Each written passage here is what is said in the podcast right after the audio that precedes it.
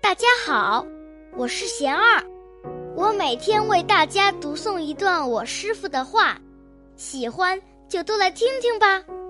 如何面对两难抉择？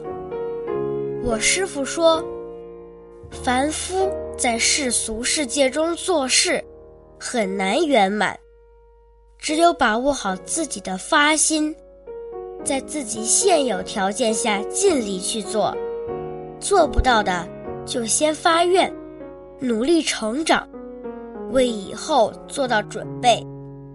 实在遇到矛盾时，可以用“两善相权取其重，两恶相权取其轻”的原则。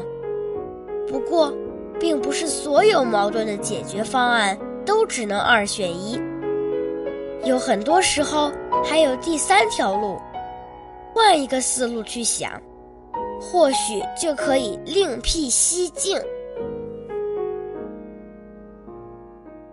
大家有什么问题想问我师傅的，请给贤儿留言，贤儿会挑选留言中的问题，代为向师傅请教，然后在今后的节目中回答哦。